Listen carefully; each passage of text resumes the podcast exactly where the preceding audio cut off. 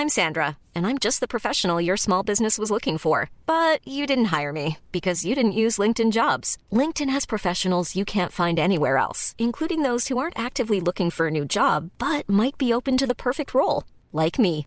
In a given month, over 70% of LinkedIn users don't visit other leading job sites. So if you're not looking on LinkedIn, you'll miss out on great candidates like Sandra. Start hiring professionals like a professional. Post your free job on linkedin.com/people today.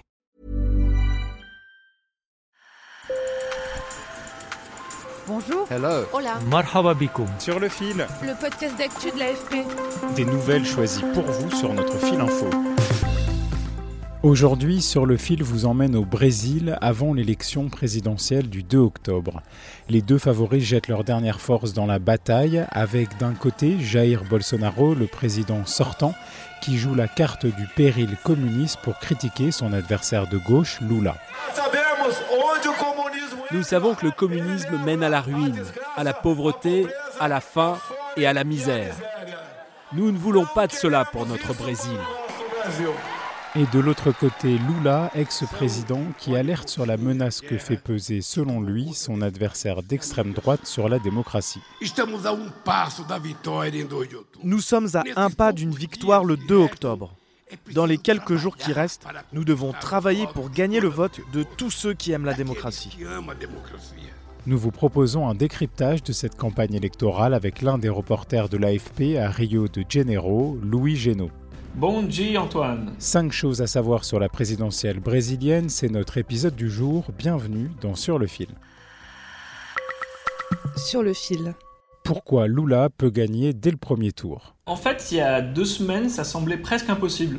Parce que euh, Bolsonaro, il avait réduit l'écart. Euh, l'écart, il était à 20 de 21 points, donc c'était énorme en faveur de Lula fin mai. Mais Bolsonaro avait réussi à réduire cet écart progressivement. Euh, c'était passé à 11 points en début septembre. Donc, du coup, on pensait que c'était pratiquement impossible que Lula euh, gagne dès le premier tour. Là, depuis deux semaines, il a bénéficié d'une vraie dynamique.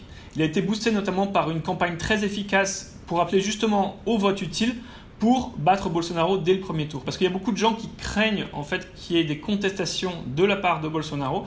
Et certains pensent que s'il y a une victoire nette dès le premier tour, il y aura moins de marge pour des contestations. Au-delà du, du, du résultat de Bolsonaro, il y a aussi une certaine nostalgie des années Lula, qui étaient des années euh, très fastes au niveau économique, où il y a eu pas mal d'avancées sociales. Donc dans un Brésil où il y a beaucoup de gens qui souffrent de la faim, il y a 30, plus de 30 millions de personnes qui souffrent de la faim, c'est vrai que le souvenir de, de Lula peut les inspirer justement à, à revenir vers la gauche. Si les pauvres aujourd'hui ont une maison, ils ont deux ou trois télévisions, c'est grâce à Lula. Tout le monde a un téléphone portable grâce à Lula. Et avec lui, on mangeait autant qu'on voulait. J'aime Lula, j'ai toujours voté pour lui. Même quand il a perdu, j'ai toujours été pour Lula. C'est Lula, jusqu'à ma mort. Je vais voter pour Bolsonaro car c'est le meilleur pour le Brésil. Deuxième chose à savoir, les principaux thèmes de campagne sont le pouvoir d'achat, la corruption et le Covid. Bah, on retrouve le, thème phare de la présidentielle française, qui est le pouvoir d'achat, sauf que c'est dans le cadre de la réalité brésilienne. Et la réalité brésilienne, c'est beaucoup de gens qui souffrent de la faim, mais on a aussi des, des autres thèmes, euh, notamment la corruption, ça reste un thème important, mais c'est plus le thème le plus important comme c'était le cas en 2018. En 2018, on parlait que de la corruption, et on parlait justement de la corruption euh, des scandales qu'il y a eu sous Lula, et on parle pas mal aussi du Covid. Euh, parce que même si c'est déjà plus ou moins passé au Brésil, euh, les Brésiliens restent très choqués par la façon dont Bolsonaro a, abordé le Covid en parlant de, de grippette. Euh, la plupart des Brésiliens ont eu des proches qui sont morts de Covid parce qu'il y a eu quand même plus de 680 000 morts. Troisième chose à savoir, la campagne présidentielle se joue beaucoup sur les réseaux sociaux. Bolsonaro est un peu plus au point à ce niveau-là parce que déjà en 2018 c'était vraiment le roi des réseaux sociaux et donc il continue à, à- à miser à fond là-dessus euh, en essayant de dénigrer un peu les, la campagne de Lula. 2007, vendo Lula. Mais Lula, on voit qu'il arrive à s'adapter, il, il essaie de se donner une image un peu plus jeune, euh, il va pas mal sur TikTok avec des vidéos un peu courtes, un peu amusantes. Et il arrive à peut-être combler surtout son retard sur Bolsonaro avec l'appui de célébrités. Ça, fait, ça parle beaucoup et notamment aux jeunes. Et les jeunes, c'est important, le, le Brésil c'est quand même un, un pays jeune. C'est surtout chez les jeunes qu'il y a pas mal d'indécis. Quatrième chose à retenir, la désinformation s'invite dans la campagne. Sur les réseaux sociaux, il y a énormément de fausses informations ou de choses qui sont exagérées.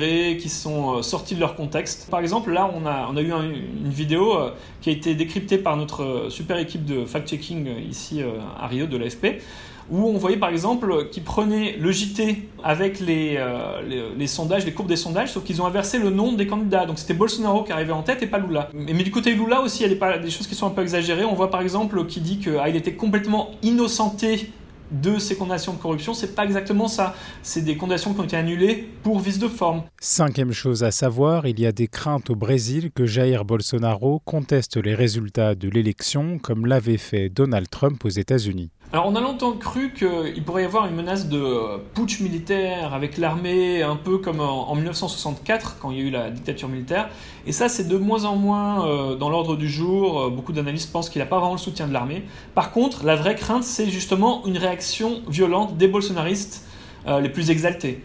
On a eu déjà des épisodes de violence. Par exemple, juste samedi dernier, il y a une personne qui est arrivée dans un bar qui a demandé qui vote pour Lula? Une personne a répondu et il l'a tué à coups de couteau. Donc je crois que tout va dépendre un peu du résultat aussi et surtout de la réaction de Bolsonaro. C'est un peu comme avec Trump justement au Capitole. Si il y a vraiment euh, Bolsonaro appelle ses partisans à faire quelque chose, il pourrait y avoir des problèmes. Alors moi j'ai interviewé pas mal de bolsonaristes dans plusieurs meetings et j'ai vu des euh, réactions un peu partagées, c'est-à-dire qu'il y en a qui disaient euh, Ah non, bah s'il perd, tant pis, on, euh, ça sera vraiment dur pour nous, mais on va accepter les résultats des urnes.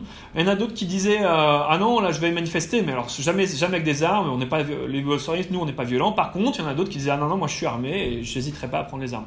Donc faut peut-être pas non plus dire que ça va être la révolution généralisée avec tous les bolsonaristes armés, mais il y a quand même un risque. Sur le fil revient demain. Je m'appelle Antoine Boyer. Merci pour votre fidélité et bonne journée.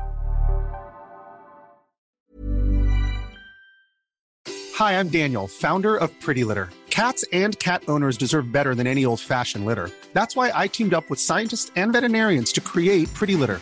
Its innovative crystal formula has superior odor control and weighs up to 80% less than clay litter. Pretty Litter even monitors health by changing colors to help detect early signs of potential illness. It's the world's smartest kitty litter. Go to prettylitter.com and use code ACAST for 20% off your first order and a free cat toy. Terms and conditions apply. See site for details.